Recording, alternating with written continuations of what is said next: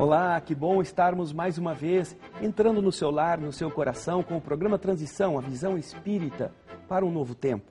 Sempre com um convidado especial, falando sobre temas da doutrina, sobre curiosidades que fazem a diferença em nossa vida.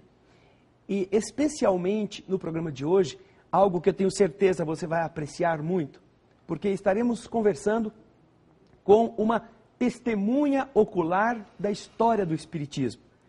Está aqui conosco hoje, para a honra de todo o programa Transição, a nossa querida irmã Nena Galves. Dona Nena, é um prazer contar com a sua presença no programa Transição. Prazer é meu, André, é uma alegria e uma oportunidade de estar aqui. Muito rica, porque eu gostaria que a senhora começasse contando para os curiosos, entre os quais eu me incluo, como foi esse relacionamento da senhora e do seu marido com o Chico Xavier? Foi gratificante, uma benção. Imagine que muitos eh, tiveram a alegria de ter um contato rápido com ele. E nós tivemos um contato de familiar, muitas vezes viajando juntos, muitas horas, muitos dias dias de alegria e de tristeza também juntos. Como começou esse encontro? Como foi assim? Porque muita gente quer, queria estar perto do Chico e não, não conseguiam, não é? Como, a senhora entrou na fila lá em Uberaba, em Pedro Leopoldo. Conta para nós como foi isso. Não, quando nos interessamos pela doutrina espírita, caiu em nossas mãos alguns livros deste médium. E logo nos interessamos em conhecê-lo. Chico havia se mudado de Pedro Leopoldo recentemente, 1959. E nós entramos na fila assim, com um grupo aqui de São Paulo de 16, 17 pessoas que já eram assíduas a visitar o Chico. Agora em Uberaba, então. Agora já em Uberaba. Mas quando nós estávamos na fila, isso muito mais tarde, é que Chico nos contou, talvez depois de uns oito ou dez anos, que Emmanuel havia dito a ele, quando ele saiu de Pedro Leopoldo, ele estava muito triste de ter deixado sua família, chorava e tinha saudade. Emmanuel disse: Não fique assim, Chico, porque uma nova família aparecerá para os seus trabalhos com você. É uma família do passado. Quando ela chegar, vamos ver se você os reconhece. E esse dia, Emmanuel, com ele, lógico que Chico imediatamente nos reconheceu. Nós não o reconhecemos, mas sentimos uma atração pelo médium muito grande.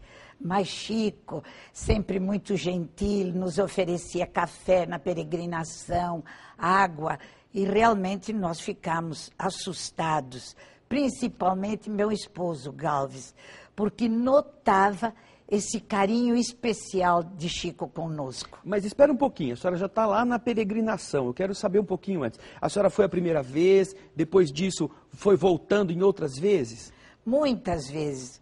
Depois desse primeiro contato, claro, não podíamos deixar de ir. Então nós íamos quase que cada dois meses. Essas visitas foram se tornando mais assíduas, até que o Chico nos convida para que ficássemos dormindo e ficássemos em sua casa. Então foi ele o primeiro anfitrião nosso. E foi nesse período que a senhora está citando que começaram essas trocas de hospitalidade, ele vindo a São Paulo também ficando na sua casa? Claro, Chico nos deu a chave de sua casa para que quando nós fôssemos não precisássemos avisá-lo. Então, naturalmente, nós tivemos a alegria de convidá-lo para que ele também ficasse conosco. E como eram essas visitas? Ele vinha a São Paulo para tratamento médico, para é, autógrafos, para outras atividades? Com, com que frequência? Ah, é, o Chico, para tratamento médico, ele vinha mais ou menos cada 15 dias, porque ele fazia acupuntura aqui em São Paulo. Então, isto eram duas vezes por mês. Agora, independente disto, também há, há os compromissos de doutrina, autógrafos, entrevistas. Ele sempre vinha a São Paulo, independente da saúde. Como a senhora vê a responsabilidade destes que estão. É eh, herdando, vamos dizer assim, esta convivência com o Chico Xavier neste nível de, de intimidade, como foi aquele que ele teve com a senhora? Muito grande, porque nós sabemos que quando um espírito vem e traz e procura as suas ovelhas, se elas se desgarrarem, o compromisso é grande. Então, esta responsabilidade, o conhecimento dela, talvez nós só o teremos quando desencarnarmos e estivermos frente a frente com estes espíritos que nos deram este acréscimo. Como a senhora pode avaliar o que significou o Chico para a divulgação da doutrina espírita no Brasil e fora do Brasil?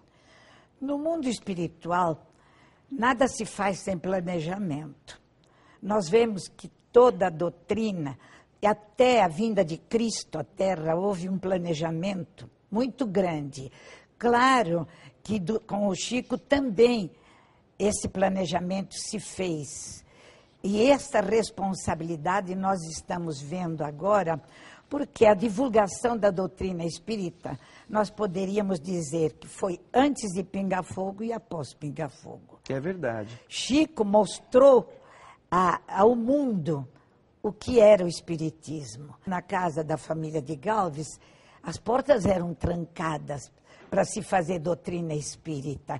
Se acreditava até que o Espiritismo não aceitava Jesus, não era cristão, Ainda hoje, ainda hoje, muitos telespectadores ouvem isso, que o Espiritismo não é cristianismo porque não, não, não é, é, ele cultua Kardec, não cultua Jesus, um oh, equívoco terrível. É terrível. É Se deve estudar Kardec, conhecer Kardec, mas é um cristianismo vivo, puro. É, exato. E Chico vem à televisão e mostra isto. Conquista católicos, ateus e esclarece espíritas. E não? evangélicos, no, no, no Pinga Fogo, ele responde uma pergunta de um pastor que faz sobre a reencarnação, de onde viriam os espíritos, claro. lá no Pinga Fogo. Agora, no dia do Pinga Fogo, ele ficou hospedado na sua casa, dona Nena? Ficou.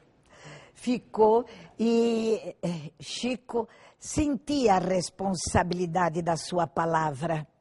Tinha medo de comprometer a doutrina. Aquele dia ele amanheceu nervoso coisa que o Chico tinha uma tranquilidade impressionante. Ele passeou a manhã toda pelo jardim, tomava café, voltava. Eu eh, espiava pela janela e via ele conversando sozinho, com os espíritos, naturalmente.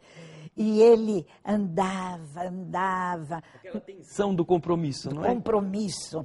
Comeu pouquíssimo, quase nada. E depois, quando preparou-se para o pinga-fogo, no corredor, quando nós fomos naturalmente buscá-lo no seu quarto, vimos Chico beijando a fotografia de Jesus, que era um quadro que ele permanece ainda no quarto onde ele dormia, e as lágrimas corriam por seu rosto. Ele tinha medo de comprometer a doutrina com sua palavra é, essa presença do Chico em sua casa alterava a rotina da família quando ele estava lá? Porque dizem que o Chico gostava de ficar conversando até tarde, trocando ideias. Alterava, eu não posso dizer que não. Até pelo compromisso que eu assumia de não deixar entrar aqueles que não poderiam claro. na hora com o compromisso de Galves, de Chico. E muitas vezes essas pessoas ficavam tristes conosco, porque queriam abraçar Chico, espíritas ou não. Sim. E claro que isto alterava o compromisso de uh, ser chamada e não poder deixar entrar em nosso lar. E também, sim, o horário. Mas ele tinha aquele canto dele, onde ele escrevia, o escritório, onde ele recebia e mantinha correspondência. Ele trazia muitas vezes a correspondência para trabalhar durante a madrugada. Então, ele respeitava assim. Mas Chico dormia muito pouco, trabalhava muito durante o dia e muito na madrugada. Normalmente, quando o espírita se aproximava de Chico, perguntava logo do mundo espiritual. Sim. Por seus parentes, como estavam. É, é interessante que eu nunca tive essa curiosidade. E a minha- nossos diálogos com o Chico eram realmente familiares. Eram falando do dia a dia, do futuro da doutrina, de como teríamos que comportar-nos, da experiência, às vezes, vendo uma televisão, porque na sala de almoço, onde nós tomávamos o chá, tem uma televisão. E algum programa surgia e eu perguntava ao Chico por quê. Ele respondia do cotidiano, mas sempre vinha algum ensinamento. claro. Sempre. E isto me deu muita alegria, porque Chico me preparou para muitas coisas ainda como encarnada. Certo. E, e muitas através da doutrina e do diálogo para o desencarne É. também. Na verdade, poderíamos dizer que aquele era o nosso lar, não é? Dele, da senhora, e, e- e um momento de, de parentela, de afetividade Sem vivido. dúvida. Né? Nós íamos a compromissos sociais com ele, quando ele tinha que ser uma testemunha de um casamento ou um compromisso, e Chico tinha muito cuidado na alimentação. Muitas vezes, nunca recusava as coisas. Raramente ele dizia, estou satisfeito, para não magoar o anfitrião. Mas os bolsos do paletó normalmente estavam cheios de chocolate, Certo. que depois eu chegar em casa, muitas vezes ao cuidar da roupa dele, encontrava os doces, o chocolate. Ele era estratégico. Levava o chocolate ou o doce à boca, depois disfarçadamente, com a mão coberta, descia a mão escorregando, sem que ninguém percebesse, e colocava no bolso.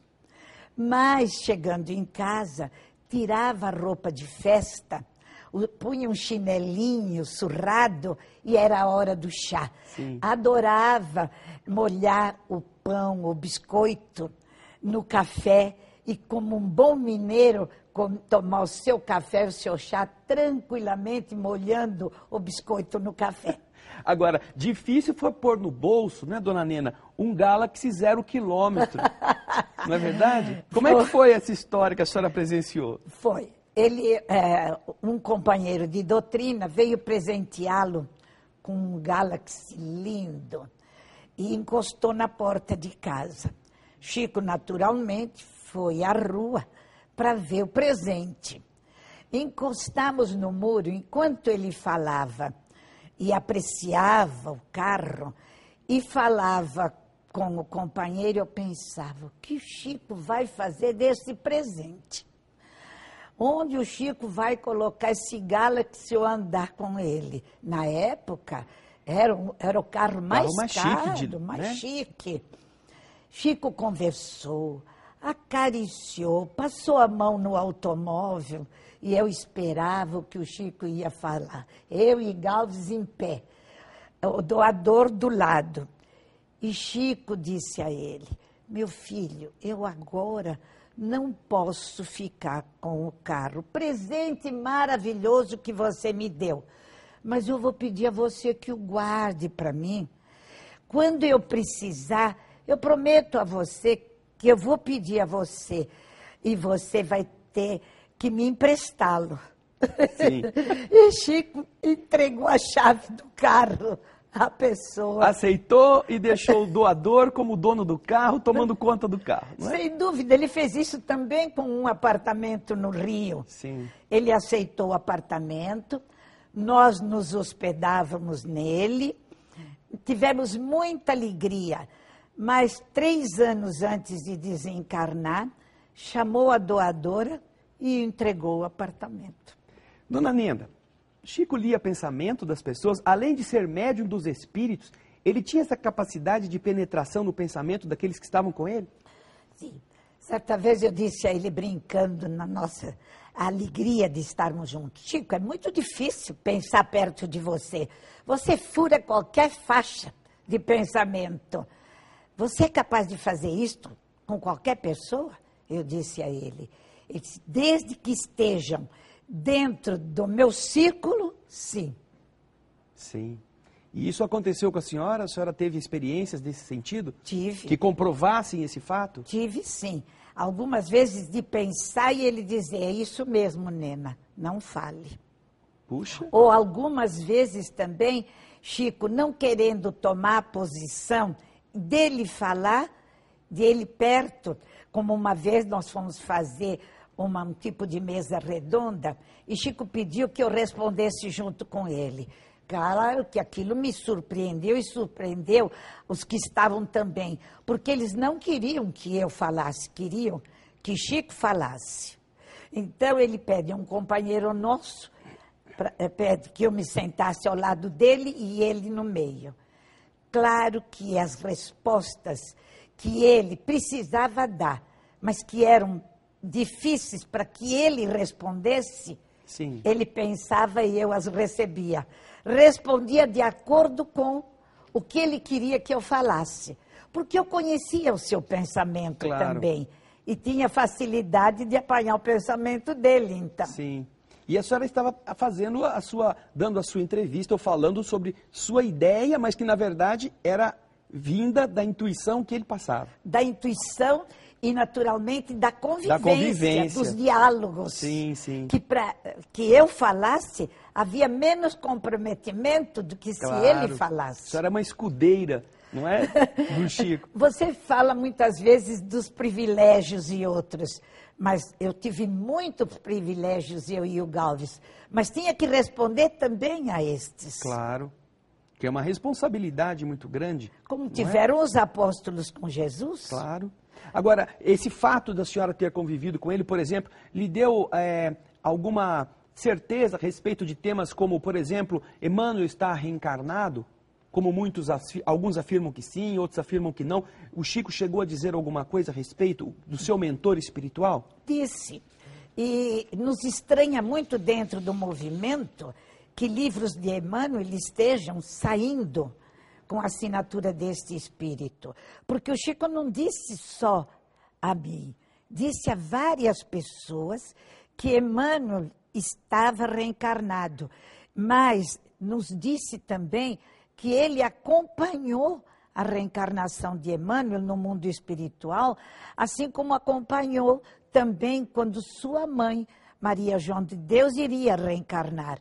E também a filhos de alguns amigos nossos. Chico acompanhava a vinda destes espíritos e acompanhou a de Emmanuel. Então Chico disse que ele estava reencarnado, que era necessário que isso acontecesse para quando ele passasse para o mundo espiritual.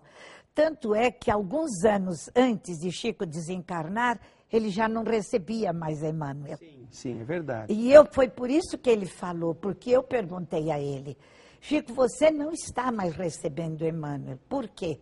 Então ele falou.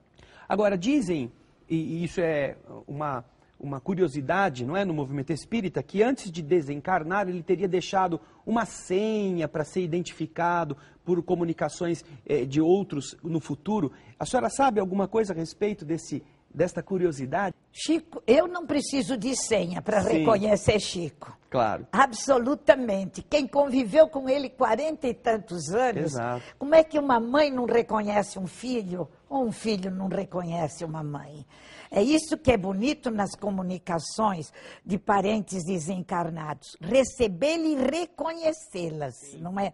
O Chico não me falou dessa senha. Talvez porque soubesse que eu não precisaria dela. E se ele me dissesse, Nena, a senha está aqui, eu diria, para quem, Chico? Eu não vou precisar de senha. E ele dizia sempre, se vocês continuarem, quando eu desencarnar, você me reconhecerá. Sim. Eu disse, como te reconhecerei? Ele disse, pelos olhos. Você há de olhar para mim e me reconhecer. Claro que agora, desencarnado ele, eu vou reconhecê-lo, porque eu o reconheço quando ele perfuma minha casa. Muitas vezes ele passa e perfuma e eu reconheço. Ele fazia isso encarnado e continua fazendo desencarnado. Fa- Continua fazendo desencarnado. É porque o telespectador não sabe, mas essa era uma das faculdades mediúnicas de Chico Xavier. Muitas vezes, no ambiente em que ele estava, havia uma proliferação de perfumes inebriantes. Às vezes, o café que ele servia vinha com sabores diferentes, com perfumes, o próprio, a própria bebida. Pessoas dizem que ficavam com aquilo no corpo por dias, semanas. A roupa, Isso. como eu recebia, então, vocês imaginam, se ele deixasse uma roupa no armário, a roupa perfumava depois dele ter ido para Uberaba. As roupas, quando ele fez a cirurgia aqui em São Paulo, eu levava pra, para casa para lavá-las, elas perfumavam. Sim. E perfumava, o travesseiro perfumava. Então, e- e- eu tenho que reconhecê-lo, e eu reconheço. Até com os ditos sonhos, entre aspas, com ele, eu sei quando é ele. A ametista, azul.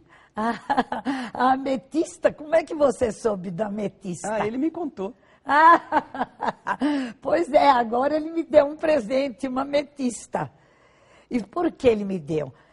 Com tantos problemas da doutrina, um dia eu andava pela casa em lágrimas e dizia: Chico, onde você está? Já desencarnado. Já, este ano. Certo. Então, irreverente eu falava isto.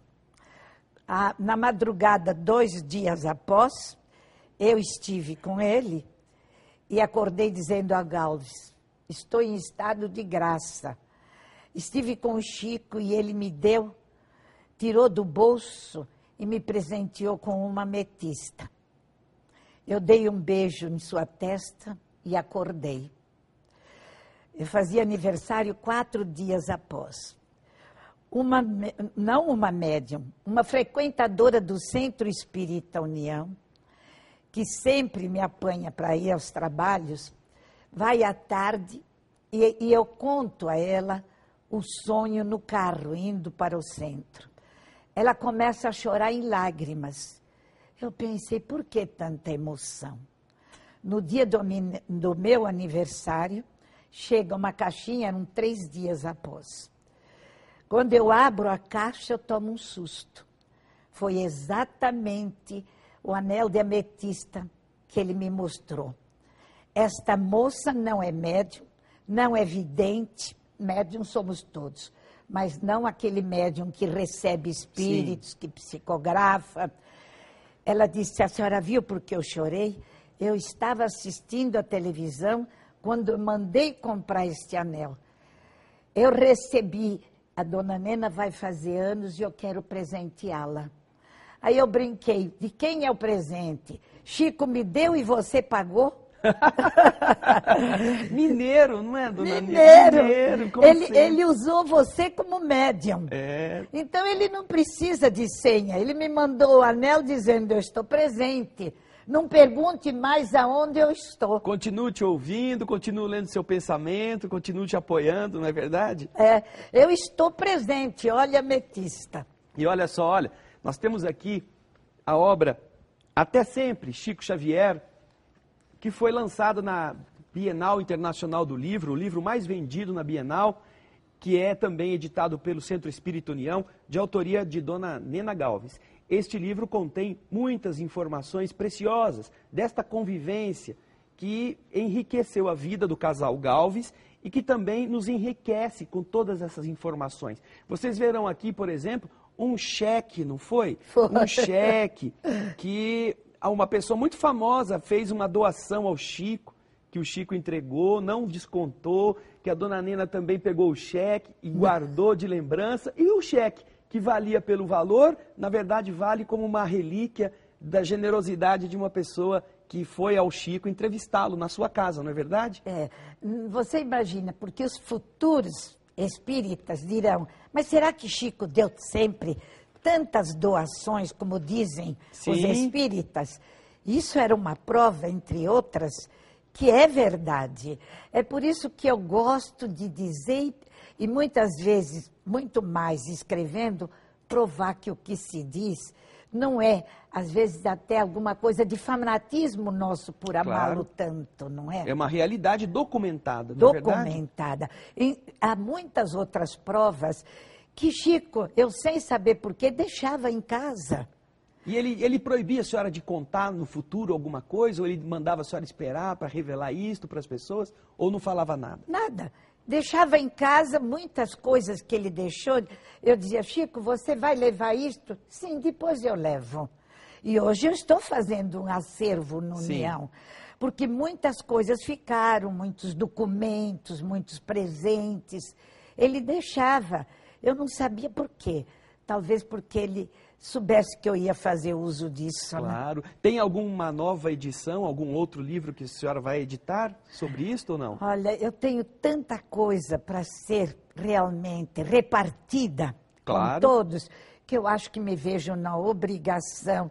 Galves brincou porque eu fico muito ansiosa a escrever e fico muito preocupada. Ele disse que ainda iria se, se, se desquitar de mim se eu tentasse escrever outro livro. Não, ele não vai ter esse mau Não, gosto, mas ele- eu sei que ele iria ficar até contente. Claro. Eu tenho muita coisa que eu preciso repartir ainda. É, e vocês viram por que eu disse que estaríamos conversando com uma testemunha ocular da história da doutrina espírita. Então, nós estamos chegando ao final de um programa que deveria durar, quem sabe não 30 minutos, mas 30 dias ou 30 meses, porque haveria assunto para isso. Mas, dona Nena, infelizmente, nosso programa está acabando. Eu gostaria que a senhora se despedisse dos telespectadores que apreciaram muito a sua apresentação no, Transição. Muito obrigado pela oportunidade que vocês me deram. E estar assim com vocês e me permitindo repartir com vocês também é uma alegria muito grande para mim. nós queremos lembrar a você que um dos livros de Chico Xavier virará filme. Recentemente, nós estaremos assistindo em breve o filme Nosso Lar. Há muita coisa bonita que estará sendo exibida. A Nena, a nossa querida irmã, está no programa Visita Sonora da Rádio Boa Nova, no programa de televisão, vocês encontrarão sempre. E agradecemos o carinho que ela teve conosco em relatar aquilo que nós, das gerações mais novas, não pudemos ter o privilégio de desfrutar. Obrigado pela sua presença, pelo seu carinho e até o próximo programa Transição. Muita paz.